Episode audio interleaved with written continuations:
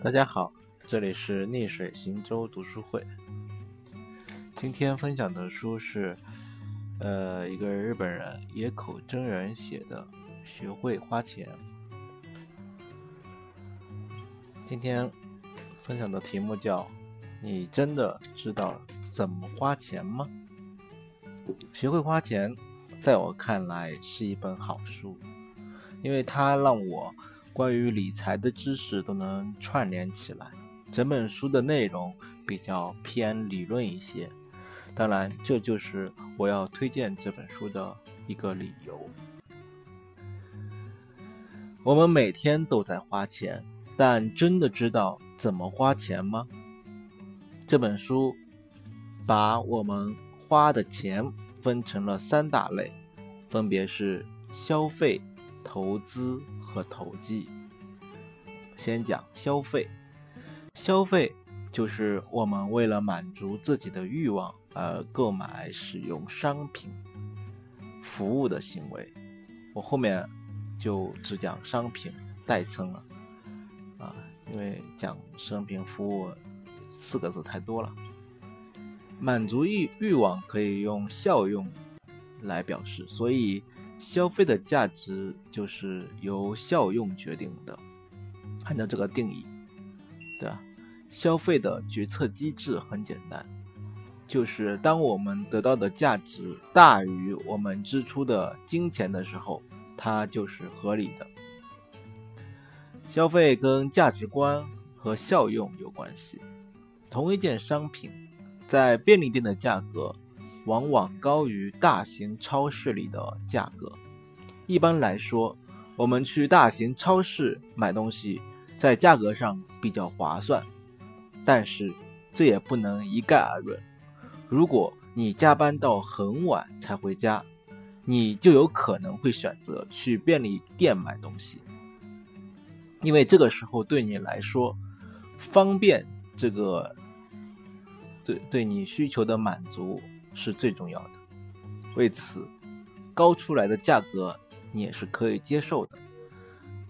既然如此，消费也是合理的。这说明了价值观和当时所处的客观环境会影响效用。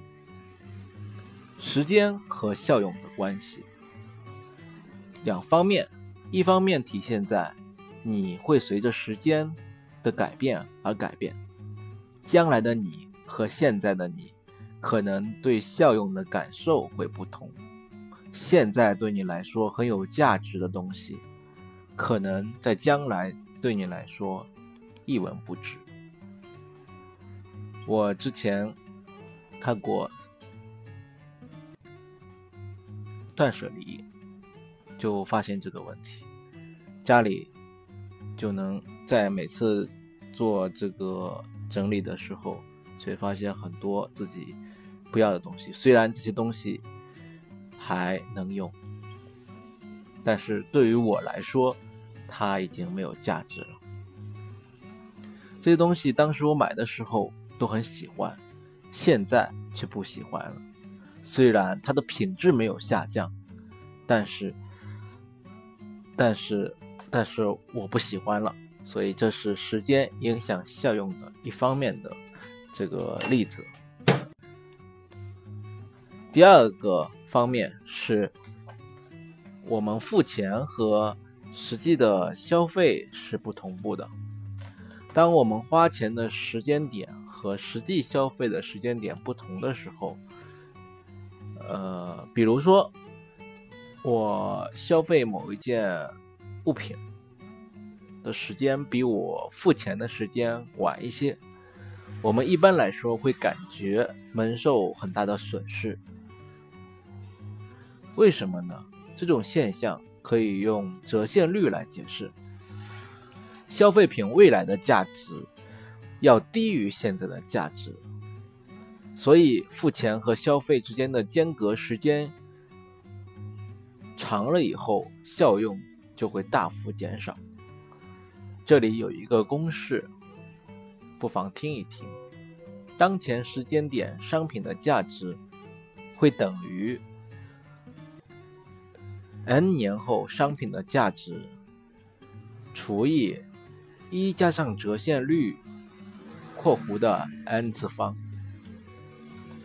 什么意思呢？呃，就是当前的时间点的价值，比如说是呃今年一月份买的东西，那明年的一月份它的价值是多少呢？这个价值除以每年的折现率的一个呃一个一个比率之后，就能得到当时的价值。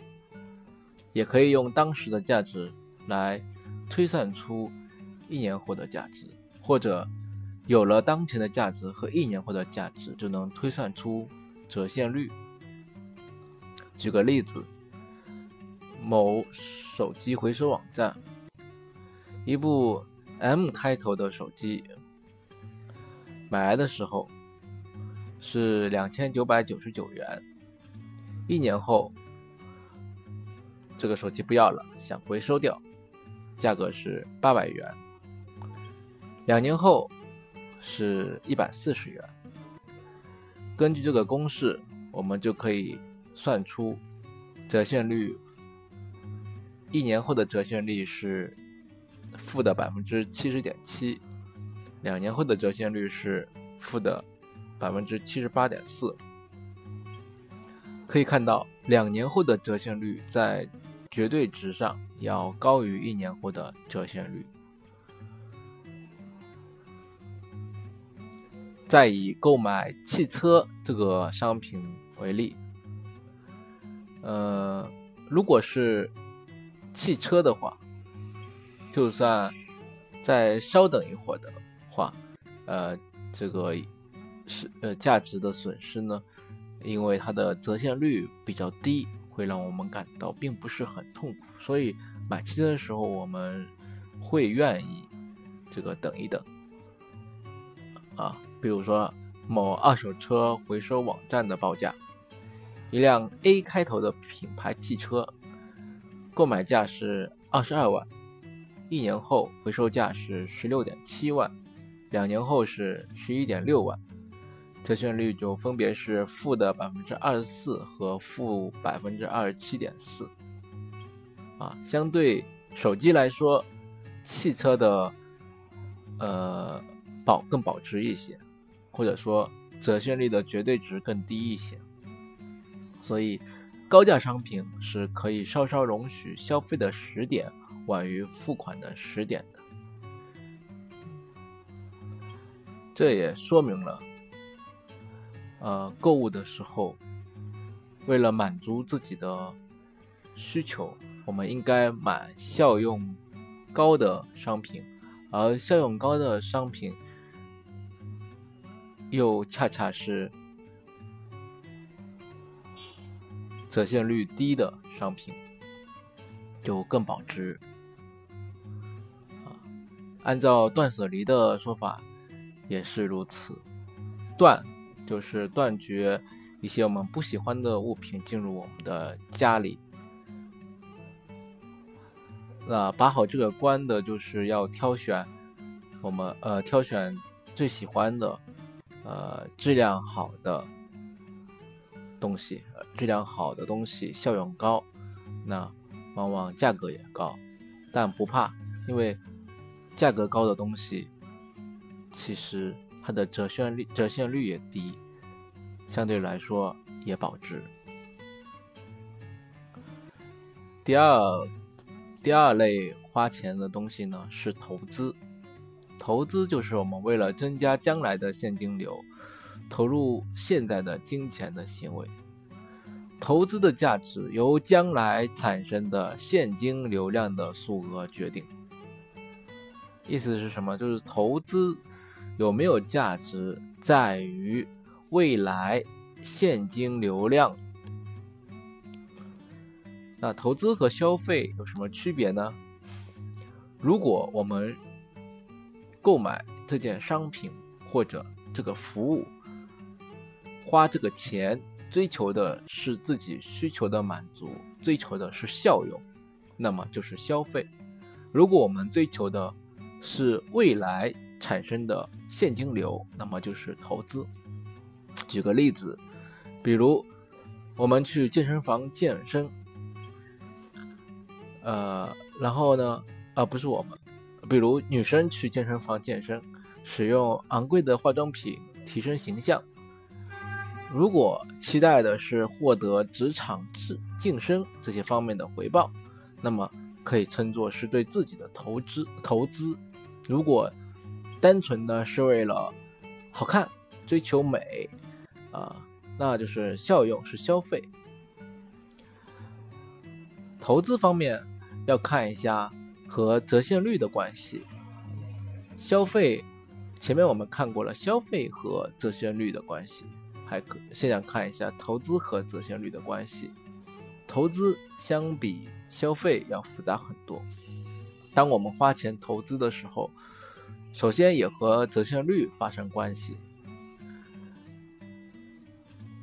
对于消费来说，折现率一般是负数；对于投资来说，一般是正数。对于投资来说，折现率又在数值上是等于收益率的，两个是表里统一的关系。它们的区别就是考虑的角度不同。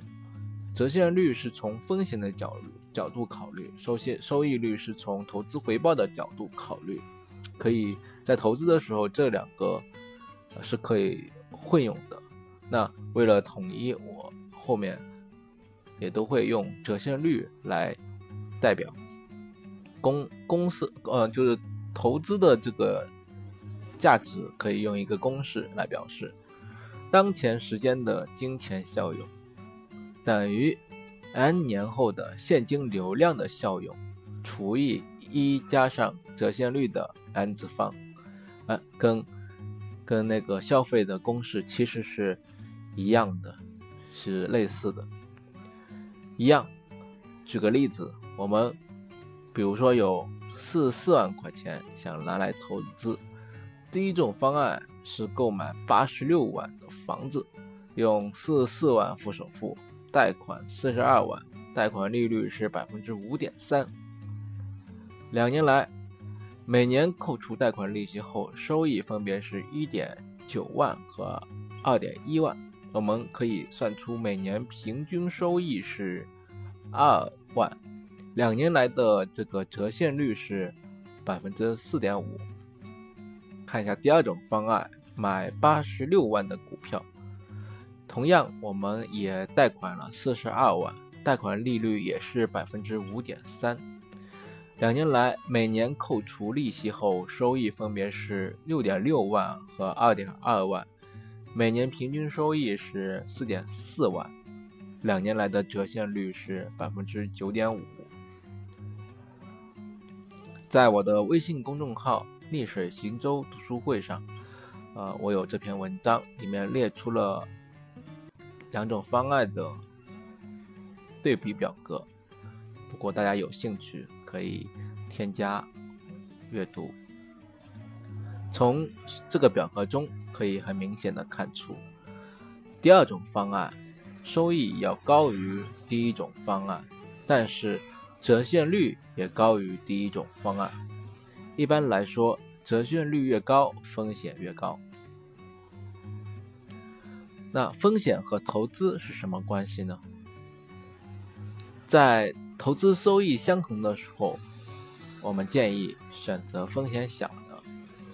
在上述例子中，如果我再告诉你，两种方案在第三年扣除了贷款利息的收益后，出现了贷款利息的后出现呃收益出现了一正一负的分化。第一种方案，呃收益是二点三万，而第二种方案。是亏损了二点四万，这时候我们再进行计算，可以算出两种方案的每年平均收益和折现率的数字变一样了。平均收益都是二点一万，折现率是百分之四四点六。这个时候你会选哪种方案呢？综合三年来看，两种方案的收益和折现率是一样的，我们。选择风险小的还是风险大？原来风险是可以量化的。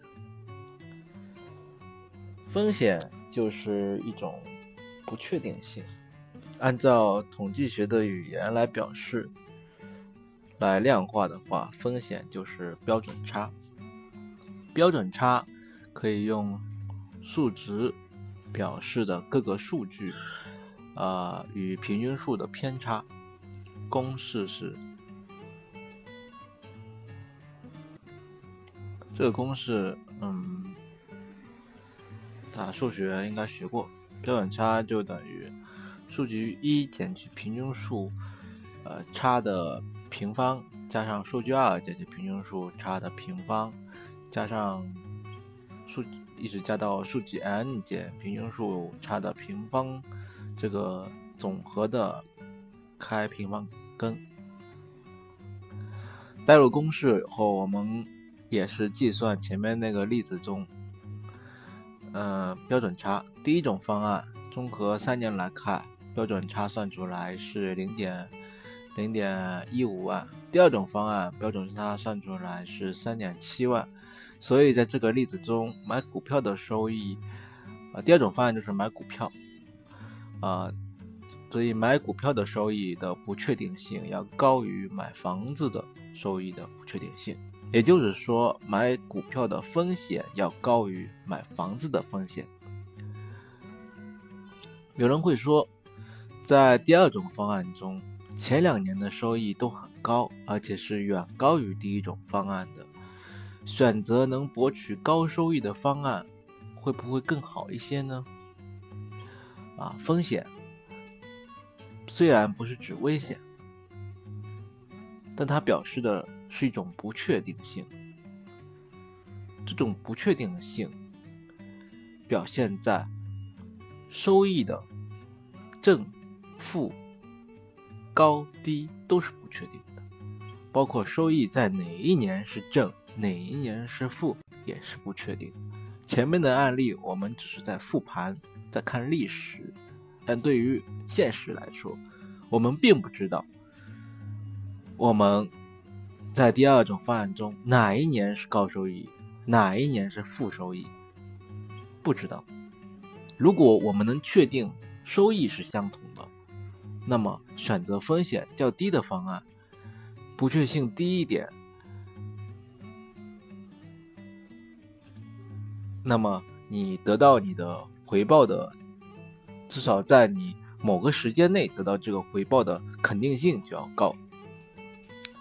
啊，比如说那三呃前那个呃第三年，第三年对吧？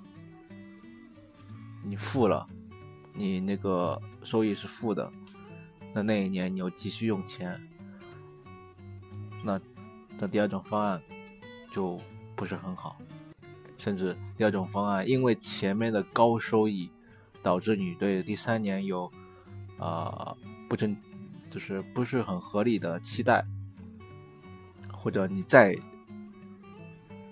多投入，第三年一亏，你甚至连跟第二第一种方案的这个收益都达不到。书中引入了概率来进一步说明上面这个问题。假定上述收益数数据服从。标准正态的分布，那么以平均值为中心，就有百分之六十八点三的数据会集中在正负一个标准差的范围内，有百分之九十五点五的数据会集中在正负两个标准差的范围内。